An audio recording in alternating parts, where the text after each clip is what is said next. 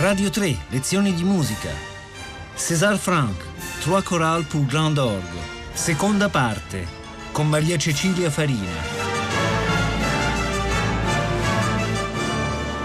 Buongiorno, ci stiamo occupando in questo fine settimana dei Trois chorales pour grand orgue di César Franck, tre corali per grande organo.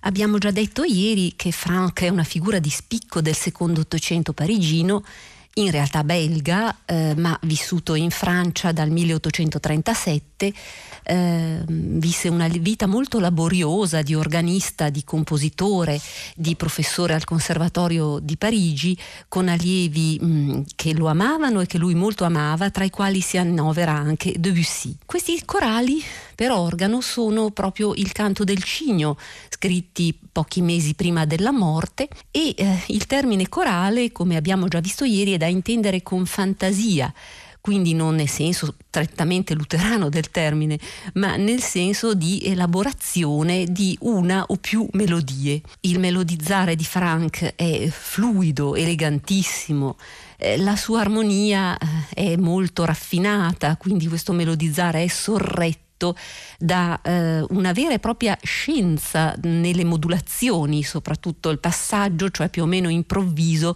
da una tonalità all'altra, quello che fece scherzosamente dire a Debussy che Frank era un'eccezionale machine a moduler, una macchina per modulare. Ma su tutto questo anche la solida base di una struttura, la struttura classica che Frank apprende proprio dalla scuola bacchiana e beethoveniana in tutto quello che è l'elaborazione del materiale tematico, la tecnica della variazione. Questo senso della struttura ancora più lo sentiremo oggi nel secondo corale in Si minore, che è una macrostruttura eh, tripartita, di cui la prima parte è niente meno che una passacaglia.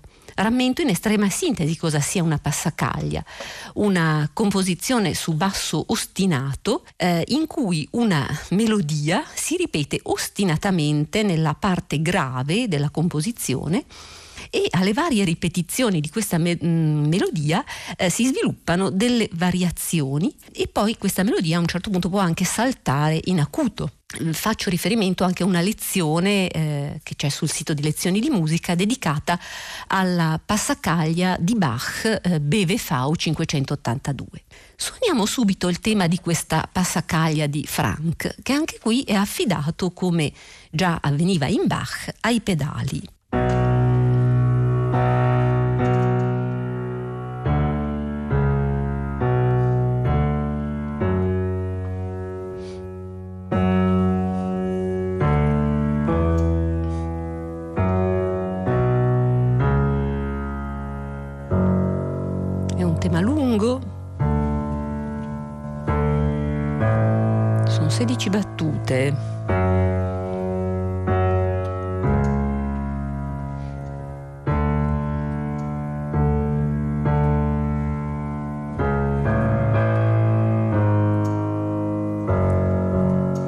Adesso ve l'ho suonato al pianoforte, questa è la parte dei pedali, poi quando lo sentiremo all'organo sentiremo anche la parte del manuale.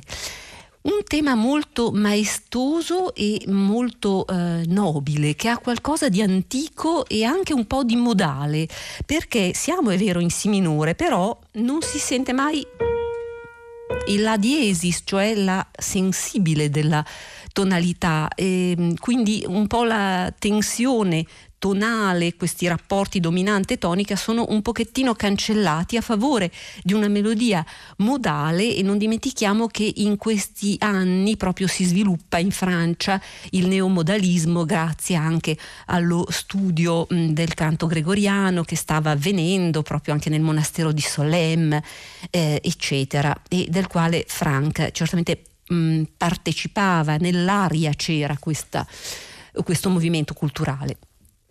Il tema poi, eh, vi dicevo, continua a cambiare posizione perché già dopo il primo giro lo troviamo nel, nella parte superiore.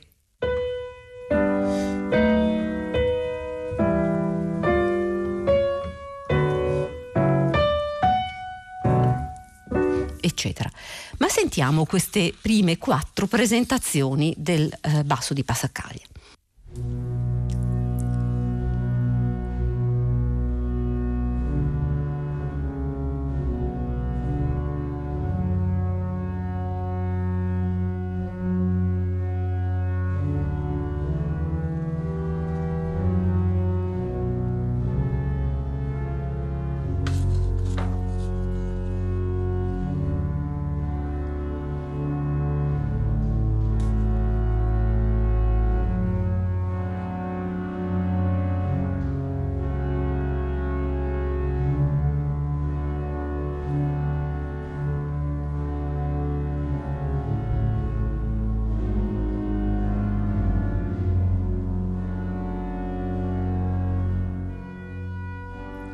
Il tema in acuto.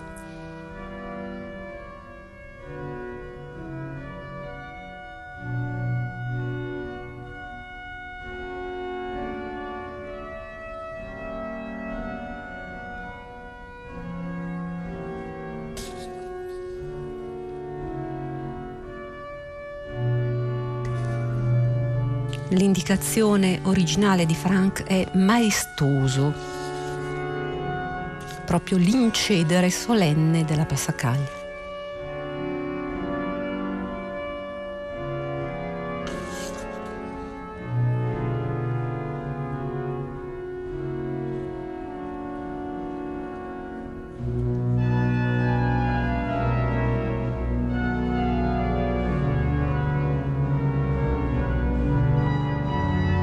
ritmicamente si intensifica.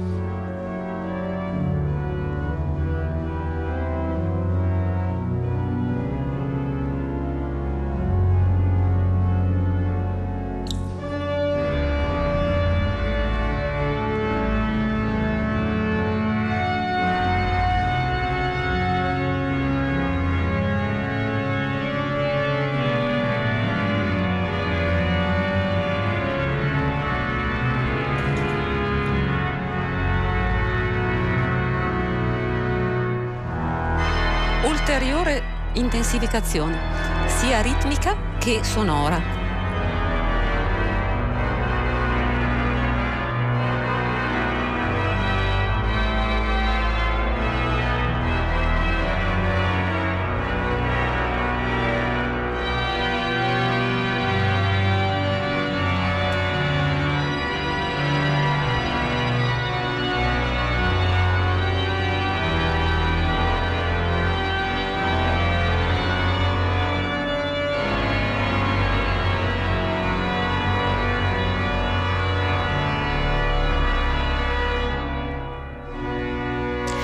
Ecco, esauriti questi primi quattro giri di passacaglia, potremmo dire in gergo tecnico, si presenta un tema B. Un tema bellissimo che peraltro è eh, perfettamente contrappuntabile, quindi sovrapponibile o sottoponibile al tema della passacaglia. È questo.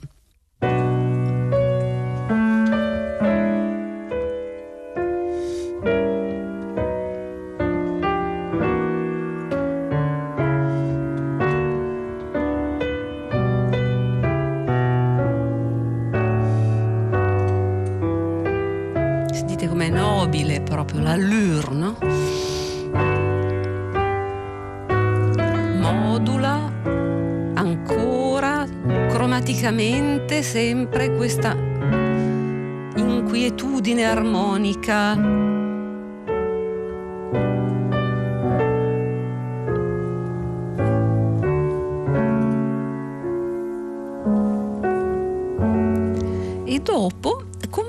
Sorta di piccolo interludio, le acque si increspano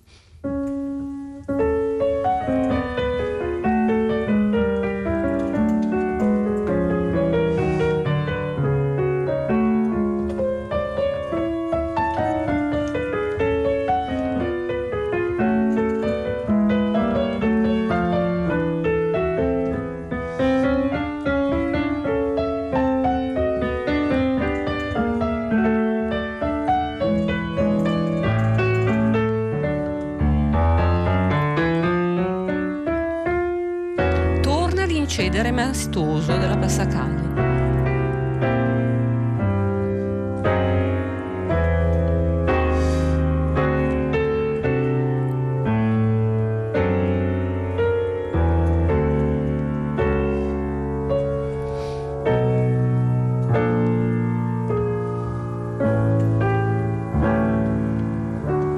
eccetera. Situazione si ripete ancora eh, in altra tonalità, la tecnica di Frank la conosciamo, no? riprodurre eh, gli stessi frammenti ma continuamente in tonalità diverse, rendendo appunto molto cangiante il discorso armonico. E la prima sezione si conclude con un momento etereo in Si maggiore, quindi dall'impianto in Si minore, la prima sezione finirà in Si maggiore e questa eh, breve eh, porzione la sentiremo ancora, la riproporrò più avanti perché sarà poi la porzione conclusiva del, del corale. C'è poi un momento di grande stacco una, una, sorta di recitativo. Frank scrive largamente con fantasia. Ascoltiamolo.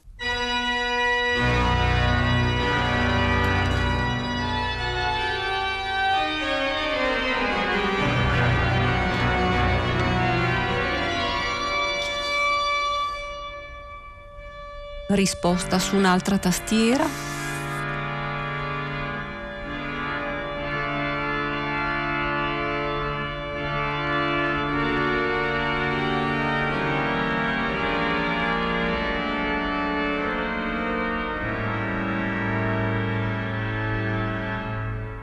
Questa situazione porterà poi all'attacco della terza eh, parte della macrostruttura, cioè il fugato come era avvenuto nella passacaglia di Bach, la parte finale è appunto un fugato in cui eh, il soggetto è il tema della passacaglia, però questa volta in sol minore, eh, quindi lontano dal si minore che era il tono d'impianto.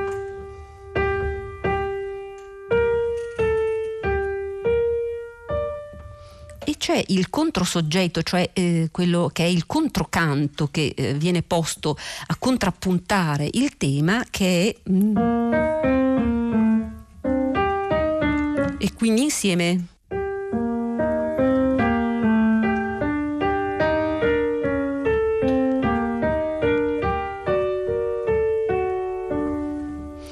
vi propongo l'ascolto della prima sezione del fugato.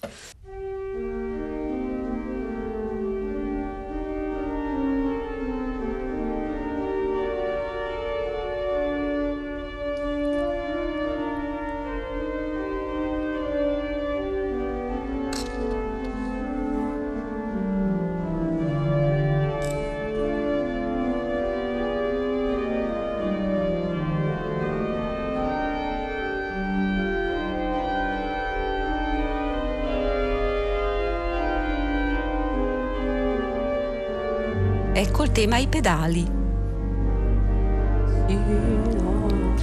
Sino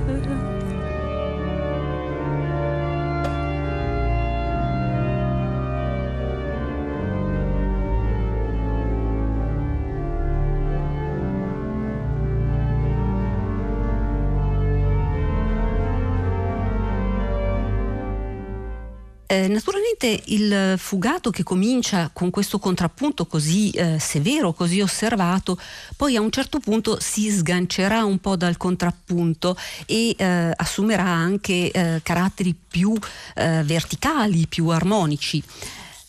La tensione come sempre comincerà ad aumentare e purtroppo il tempo è molto tiranno, non posso farvi sentire tutto questo processo di lievitazione che è davvero sorprendente, rivela la grande tecnica compositiva di Frank, ma possiamo ascoltare proprio la parte finale eh, del corale.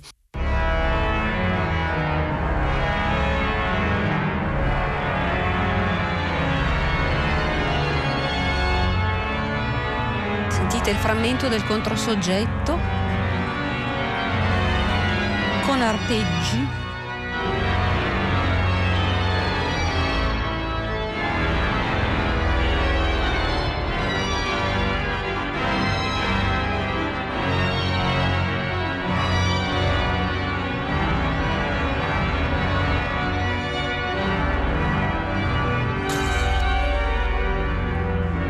momento di stasi su un lungo pedale, questo Fa diesis tenuto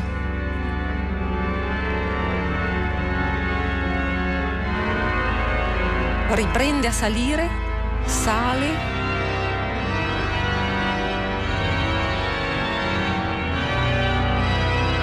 Ed arriviamo al trionfo del tema della passacaglia.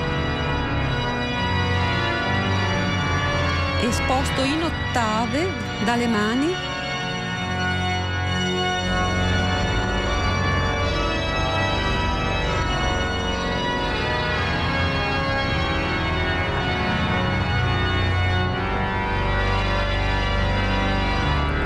pedale qua è doppio, cioè tutti e due i piedi suonano il tema in ottave.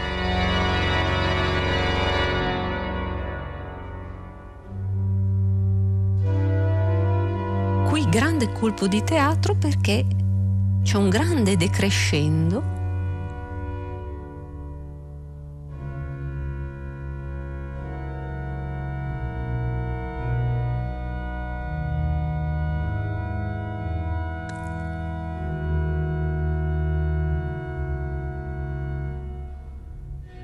qua lo sfumiamo. Ecco, avete visto come eh, così grande suggestione, no? questo grandioso crescendo che poi però porta a una distensione finale e a una conclusione molto mistica, molto raccolta in Si maggiore. E qui mi permetto una piccola licenza. Fino adesso abbiamo ascoltato l'esecuzione eh, su un organo Cavaillé-Coll eh, nelle mani di Louis Robillard, eh, mentre questa sezione finale la sentiamo a Notre Dame di Parigi, è sempre un Cavaillé-Coll ma più stratificato, uno strumento di varie mani, e lo esegue Olivier Latry.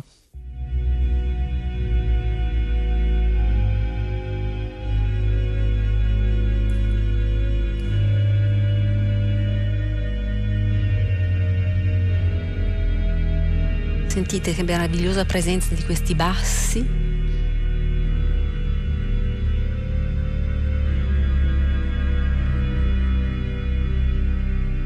E la registrazione organistica è quella delle voix humaines con il tremolo, quindi le voci umane con il tremolo che le fa ondulare leggermente.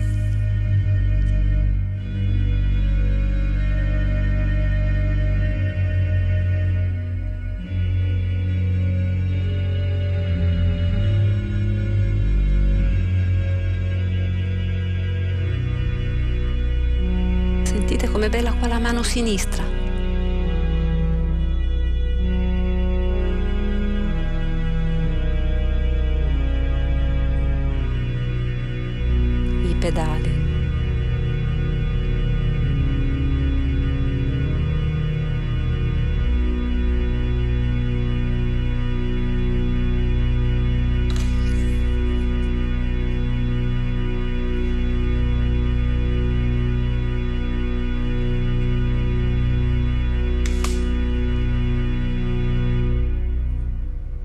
Siamo davvero di fronte a uno dei frutti più belli del tardo romanticismo. E molto velocemente veniamo al terzo corale.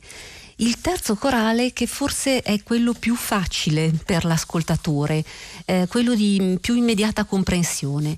Tuttavia anche qui siamo di fronte a un'architettura musicale molto sapiente e sostanzialmente una struttura tripartita. Il pezzo inizia con una sorta di toccata basata su degli elementi arpeggiati. È sempre l'armonia un po' la matrice in Frank, no? eh, questo sfruttare ehm, la provenienza da un accordo e dalla proiezione orizzontale delle note dell'accordo costruire un, un tema. Quindi abbiamo questo...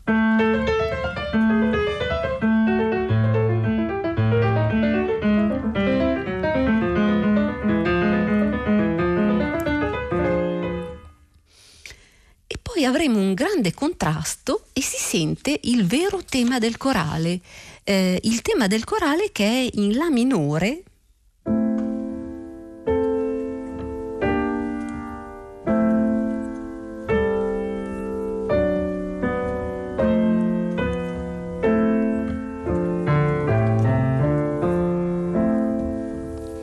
Ascoltiamo questa prima sezione.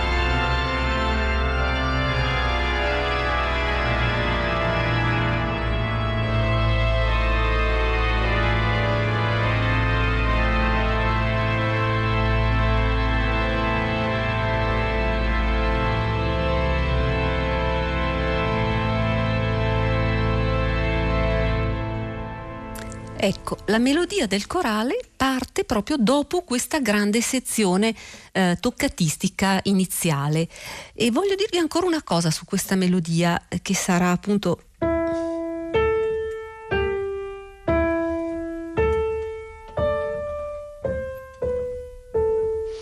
è una melodia in La minore, però è modale, eh, già l'avevamo rilevato nel tema della passacaglia eh, del secondo corale, è modale perché non si sente mai quel rapporto proprio del sol diesis che va alla tonica. Eh, qui eh, è un tema invece molto vago e anche l'armonia eh, contribuisce a questa modalità perché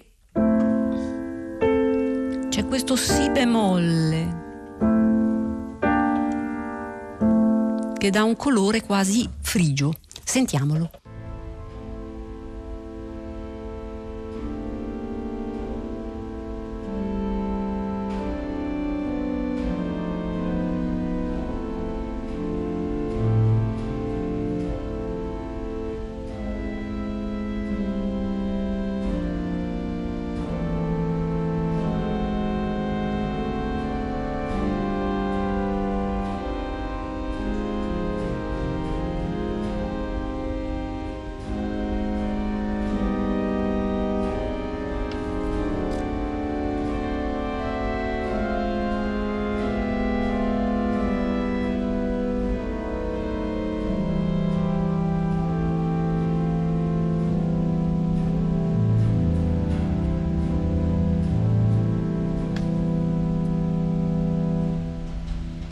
Riprende poi la toccata e si alternano il tema del corale e il tema della toccata fino ad arrivare alla conclusione della prima sezione del corale. La seconda invece è un récit, cioè una mano eh, con un registro solistico espone un bellissimo solo e l'altra mano su un'altra tastiera e i pedali l'accompagnano delicatamente. Siamo in La maggiore, quindi contrasto di tonalità Música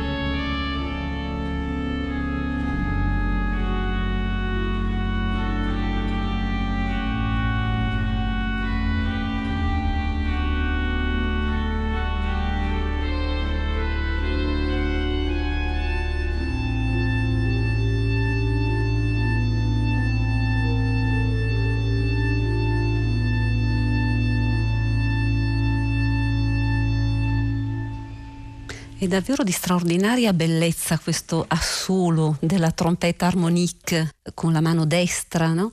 e eh, la dolcezza e la bellezza delle armonie dell'accompagnamento. Da questo récit parte poi eh, via via il processo di intensificazione che ormai ben conosciamo, no? questa lievitazione di Frank, questo montare la panna, no? quindi sia eh, intensificando dal punto di vista dinamico che armonico, ritmico e eh, per giungere poi a un grandioso crescendo finale in cui due eh, elementi costruttivi, cioè l'arpeggio dell'inizio e il tema del corale, vengono sovrapposti e il corale quindi si conclude in una vera apoteosi del tema con un risultato grandioso. Purtroppo non abbiamo il tempo di ascoltarlo tutto, ma ci concediamo almeno l'ultima parte del pezzo con il mio solito invito ad ascoltare mh, mm, per intero questi tre straordinari pezzi, eh, i Trois Chorales di Franck, e anche, perché no, l'augurio di poterli ascoltare dal vivo in una chiesa con lo strumento e l'acustica giusta,